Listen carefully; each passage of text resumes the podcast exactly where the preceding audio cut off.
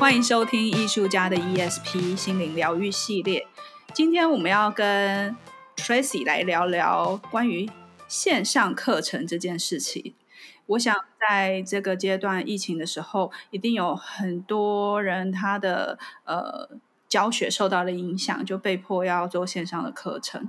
那也有一些人 maybe 就像我，我也常常在想说，诶，我做这个行业到底能不能线上化？那我想，我今天来请一个这个线上课程达人，好姐，来跟大家分享。哇，他从裸辞那半年到现在，我看他上的线上课程应该不少，对不对？有有一些啦，累积了一些，因为刚好比较闲。所以你可以来跟我们聊一聊，就是你上过哪些课吗？这个线上课程达人不是上教学的达人，是当学生的达人，消费者。对，消费者。然后这一集应该可以下一个副标叫做“防疫宠儿玻璃灾”，有哪些线上课 可以去上一上，蛮好玩的。好、哦，我来看，我来细数一下哦。哦嗯，他还大概在这半年。对对对，要列一下，感觉跟前男友的数量差不多多。等下来算一下，我看一下哦，我上过的线上课哦，可能可以大概分成两种。那一种就比较相对比较传统，就是讲义教学，它是一个 PowerPoint 的。老师做出来大家看的，那我觉得这个、嗯、我我上的是人类图还有塔罗牌，那这个我觉得就可以略过不讲，因为我自己喜欢身心灵。但是比较有趣的是，我还有上过一些比较动态型的，比较不是坐在那边听课，而是你要做动作跟老师有互动，或是老师要看你的动作或是声音呈现的课。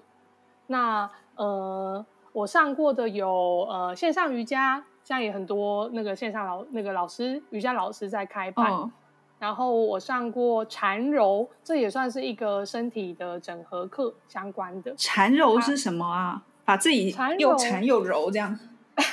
禅是禅宗的禅，但是我觉得你的翻译也挺好的。然后缠揉是纠缠在一起，哎，你要看要看影像的才看得到，就是纠缠。缠在一起，揉来揉去，这样子。人跟人的缠揉，它是禅宗的禅，然后温柔的柔，然后呃，它其实是一个身体的整合课，又名舞者的瑜伽。哦，缠柔克是其实是一个芭蕾舞者，然后他也是因为受伤的关系，之后呢，他自己去研发出一种呃属于他自己的一个运动的方式。Oh. 那这种运动方式对于就是脊椎不好的人，其实有很好的保健效果。嗯，然后他讲究的其实是，嗯，它其实在这个动作里面就会有很多芭蕾的律动，然后也有一些瑜伽的动作的影子，算是一个还蛮新形态的运动。所以也像是类似你要折来折去伸展之类的。其实我去上那个课，我我自己练的瑜伽，练的就是断断续续快七年。但是我去了缠柔课，我死的很惨，因为已经缠在一起，但不柔。不是，因为他那个课的动作是一个律动感的课，所以我完全无法跟上老师的那个节奏。就是他会一一二二一一二二，或者什么吸吸吐吐，然后这样子把你的就是，比如说呃，你的腰椎往右边这样扭。回旋，但是如果在瑜伽，你就是做体位法做到定点，你就完成了，是你就做你的深呼吸。可是缠柔就是你要跟着老师的节拍，我就发疯了。可是这样子，老师还要做示范，然后还要看你们动作。你觉得动态的课程在线上上课真的效果好吗？其实我我也。有呃，上两个礼拜就是陆陆续续都有朋友问我说要不要，或者是我以前的教练说，哎，我们有现在推出线上的教练课，对，然后我都会觉得，可是我我做就是你就镜头这样看我，你这样看得清楚吗？这样对，对。哦，其实我觉得那真的需要一点，我个人观察，我觉得需要一点大家对这个设备的用心，因为如果你想要老师看到你，那你的镜头就要放得很远，才拍得到你的全身。可是如果你镜头拍放得很远，嗯，那你就会看不清楚荧幕。对啊，老师也是同样的道理，就是那些瑜伽老师他在带瑜伽，其实他根本不知道我们的荧幕，他很难知道我们荧幕上在做什么，因为他又要做瑜伽，而且要拍到全身的话，他其实要放很远。对。然后我之前上了一堂线上瑜伽，我觉得挺酷的，是我我我我 manage 自己找到了一个方式，因为很多同学他就是为了要让老师看到，但是他又要看到荧幕，所以那个荧幕就放的离他就根本只照得到他的脚跟小腿，就是他做一个下犬式，就只看到他的这个脚掌，全掌，因为只有全掌，他要他需要透过看荧幕知道老师的动作的示范，对，那。呃，有两个解决方式，一个是老师的课程编排，它会变成说，老师先专注于他示范一次动作，一一个 run 的动作给同学看。那这个时候，同学就是坐在电脑前面看他示范这个 run，譬如说一个、嗯、一个 flow 完成，大概两三个动作的组合，然后呢，之后呢，就该同学来做。那同学就跟着老师的口令引导，嗯、可是已经你已经没有荧幕可以看，你要站得离荧幕很远。然后老师这个时候他不做动作，他只讲口令，然后专注的在荧幕旁边看着大家做动作的样子。哦，那你要等于是对这个有一点基础吧？一定要，因为线上课还有一个比较尴尬的点是，瑜伽老师没有办法帮你瞧你的对啊动作，所以。哦有时候还，但有一些人不喜欢老师触碰到身体之类的，所以不一定每个人都会困扰。像我是一个体感强的人，所以我很需要。嗯、我以前教练跟我讲说，他说他可以感觉到我是属于体感型，就是我在看着他做的时候，虽然我没有没有跟着比手画脚，可是他他知道说我我这样子的的吸收是比较好的，因为他有跟我说，有一些人是你要跟他讲很清楚，嗯、你要先怎么样，就是用。文字叙述很清楚，然后我说不要你，你要做，你做我看，然后我会、嗯、我会去感觉，而且我会问他说，那你现在做这个动作发力点在哪？然后什么的，然后我需要他帮我指出哪一条肌肉。嗯、我是属于那种、哦，所以他有时候就会碰我的，比如说哦背的哪一条，就就这，比如这个点这样，然后我就、哦、我需我需要这个，因为我如果没有这个，应该是触觉型的人，可能对，因为你没有这个，我就会觉得。我我现在用的肌肉对吗？然后我是发力点对吗？因为我很怕会受伤。嗯，对。那当其实如果是很初学者练瑜伽，那我还是建议线上瑜伽用比较和缓的一个动作开始，就是不要太过勉强自己。哦。但是我自己的经验其实还是觉得不错的。我上了线上瑜伽，我有感觉到，虽然说隔着荧幕的两端。但我那个时候上课的时候，我我找到一个很聪明的方式，什么方式？我让我的电脑放在我的侧边，很远、嗯、很远，然后就是可以照到我的全身，包含我站起来做下犬式，它都照得到全身。可是呢，我把那个笔电呢用，因为我家有 Apple TV，我就把它投影到我前面的电视，嗯、所以拍照的摄影在我的侧边、哦，可是老师示范动作的时候，我看得到前面的电视的荧幕。所以，因此我、那个、就是投到大荧幕上，对，投到大荧幕，而且你方向要是刚好是垂直的，因为我觉得瑜伽课应该是侧边看的比较清楚啊。哦，不然不然你下去是你只看到一个趴下的头，就是 你也看不到什么。我觉得投到大荧幕上是个好方法，而且我、嗯、我看到很多朋友在动动态上面分享，也是大部分我有看我教练他都趴，他就抱着一个电视荧幕蹲在前面看。对，因为他为了要看到你们啊。但我是我，我必须要帮瑜伽老师说个话是，是我那一次的经验哦，就是用过这样的方式，结果我老师连我在做瑜伽的时候，我的那个手指头就是太僵硬了，嗯、他也看得出来。嗯、他就说：“哦，Tracy，就是手肘、手指头不用这么用力。”然后我就想说：“哇，你隔着这个视讯，你也看得到我手指头，就是什么？他会讲说你手指要并拢，哎，这样他也看得到。”我吓死了！可是是因为你你你自己有照顾到自己，就是你想要被看见，被被老师或教练看见，所以你会帮助他看见你。我在意这件事，所以我觉得，呃，如果要上线上身体相关的课程，大家可以花一点心力了解一下要。要当然设备也是值得投资的，就是也有一些 App，就是让你可以。透过手机跟电脑，所以也许电脑荧幕放前面，手机录影放侧边，这样也是可以完成一个比较完整的，嗯、方便老师观察你，也方便你看到荧幕跟老师互动的一个上课的方式。嗯，我有朋友他是登录两个账号，然后他就说，哦、他说一个我要看，一个让他看。哦，好聪明哦！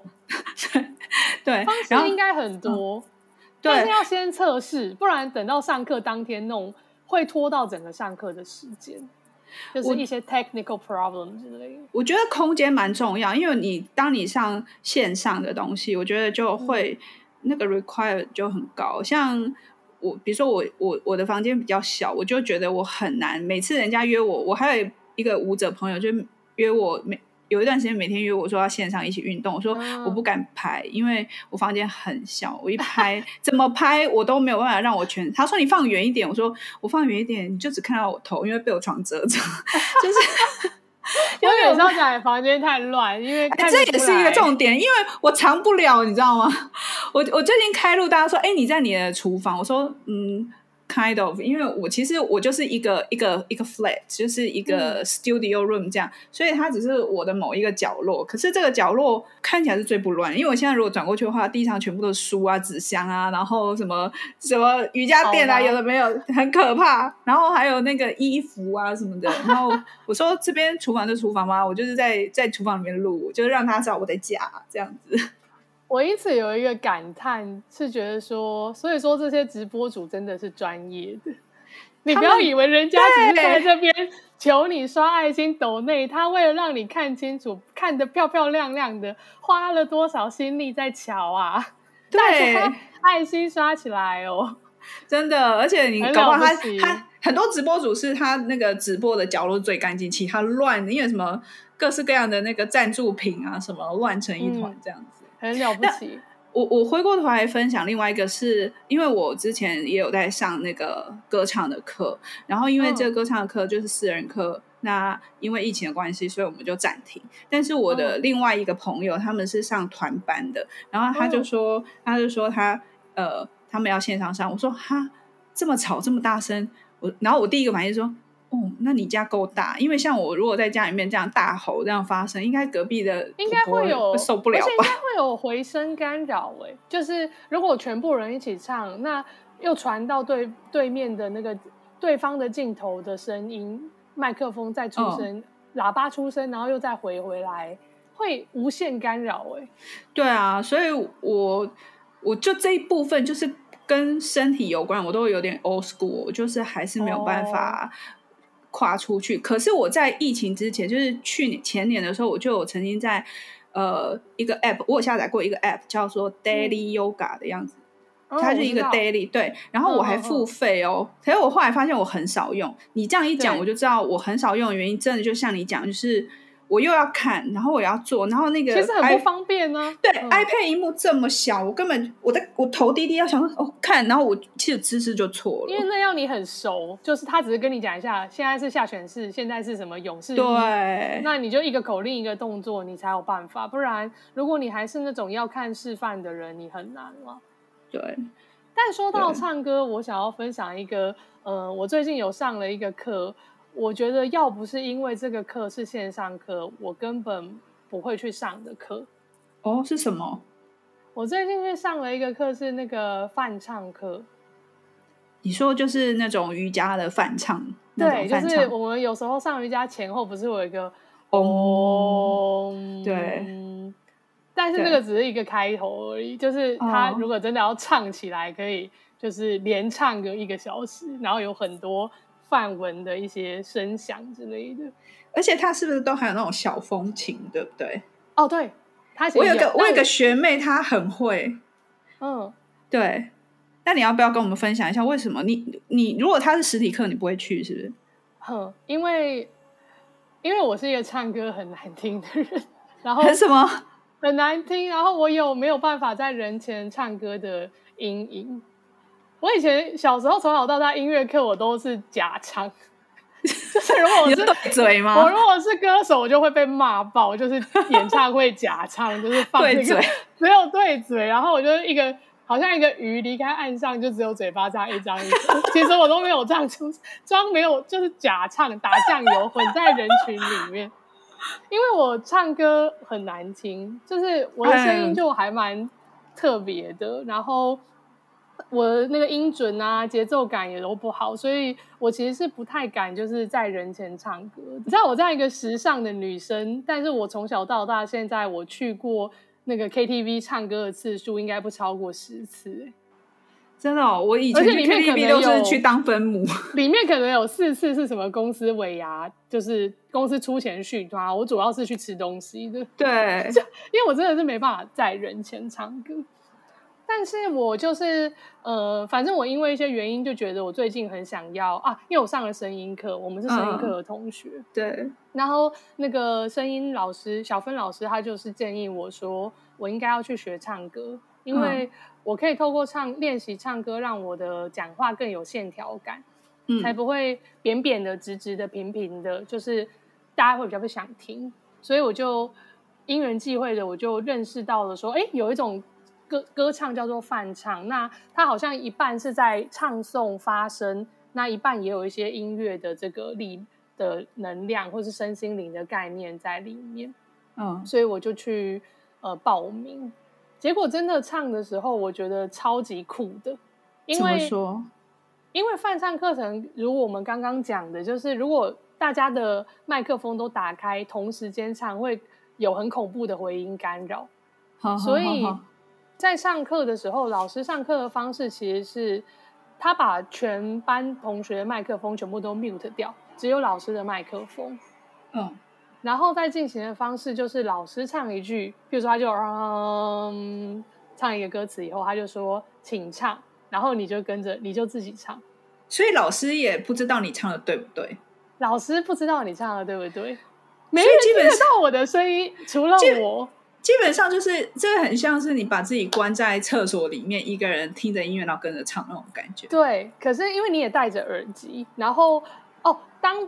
老师讲完，请唱，轮到你唱，老师也会唱，oh. 所以你耳机里面是老师的声音，你会感觉很像是你跟老师在唱和，oh, oh, oh, oh. 而且你在你静音在耳机里面，你也没那么听得清楚自己的声音。对。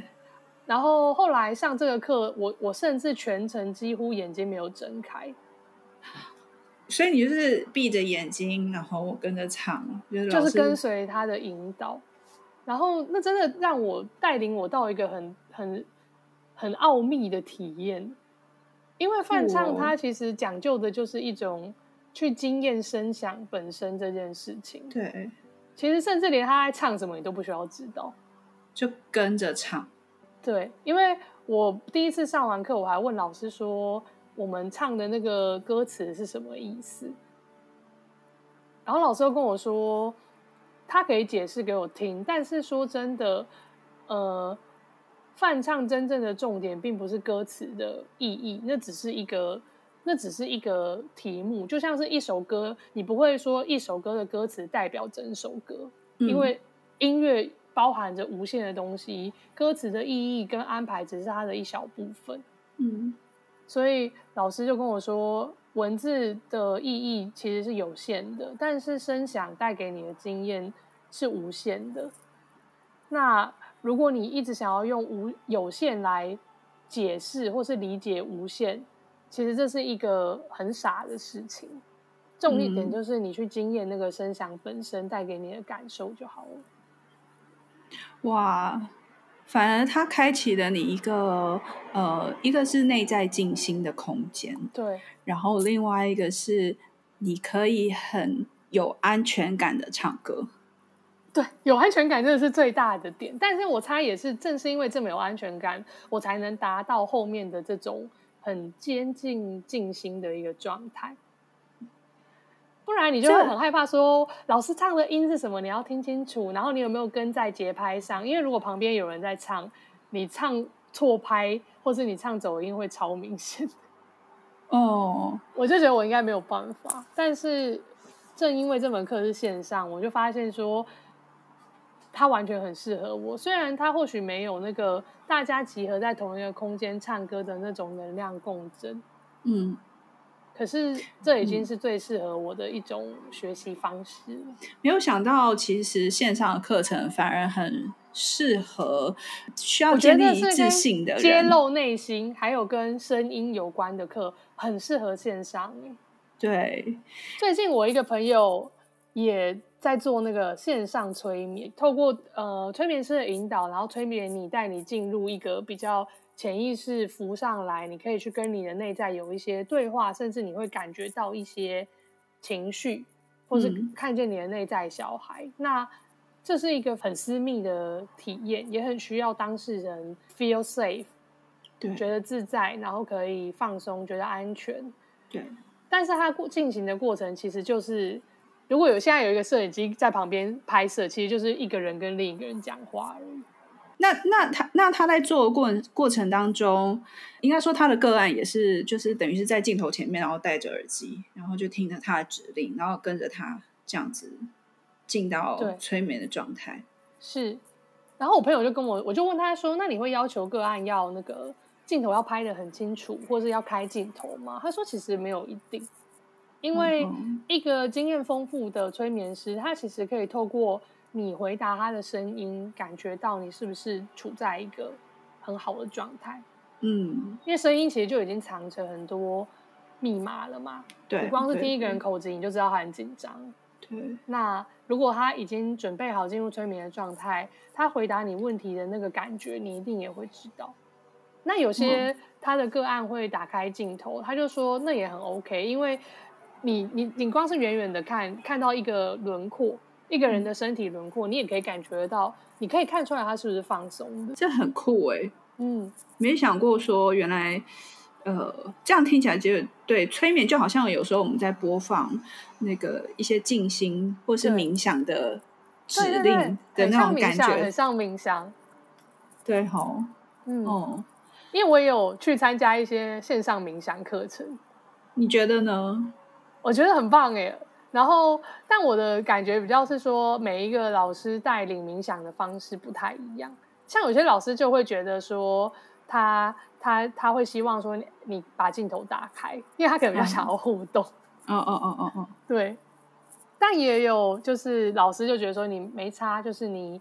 你觉得自在是最重要的。关于声音的线上化这件事情，我觉得从去年的这个疫情开始，你看像 Clubhouse，然后 Podcast，整个就是、嗯、呃蜂蜂拥崛起。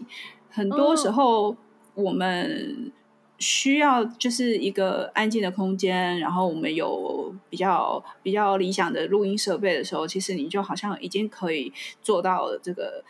用声音工作这件事，然后我也发现说，在这个疫情当中，声音的、声音的，大家对声音的关注好像又比以前多了一些些。嗯、有一些声音的练习啊，声音的课程啊，或者是光是你看哦，像 Clubhouse 上面，大家可以从原本的实体的论坛变成是可以用线上的方式去去做这件事情，那就是一个声音的论坛。对，那 Clubhouse，而且他有就是呃上台下台，然后离开房间的这些功能，还有举手，对，还有举手发言，然后还有主持人安排，嗯、所以呃，他某种程度上他拉近了一个一个不可能。像我觉得 Clubhouse 刚刚一开始的时候，他有很多跨国的讨论，嗯、就是在可能在政治局势上很多跨国的讨论，哦、最一开始超多的，最一开始，然后。那个那一些内容都是你平常听不到的，嗯，哦，很很很遥远，从很遥远的地方，然后他分享那边的状态。那当然也有很多呃主题性的讨论。那这边就是，哎，我们这边也就没有要讨论 Clubhouse 那么多，但是就是说，好像属于声音啊、表达，还有这个这个这个呃音乐这一块，我觉得好像越来越多，有别于几年前就是视觉。你知道 YouTube 视觉整个蜂蜂拥而起，这个好像哎、嗯、又有新一波的这个媒介啦，应该这样说。嗯、对，好哦，我觉得今天蛮有趣的，就是没有想到线上课还有这么多，我就是之前没有接触过，也没有听过说哦，原来催眠啊、梵唱这件事情是蛮有趣的。我觉得下一次我们可以来聊聊关于静心冥想，因为我觉得这个应该还有一个。呃很大的空间，我们可以来跟听众朋友来分享。那也不知道听众朋友有没有上过其他有趣的线上课程，或者是线上的论坛？那也欢迎到我们的 Instagram 或是我们的 Facebook，就是艺术家的 ESP 来跟我们分享。那我们这一集就先到这边哦，那我们就下一集见，拜拜，拜拜。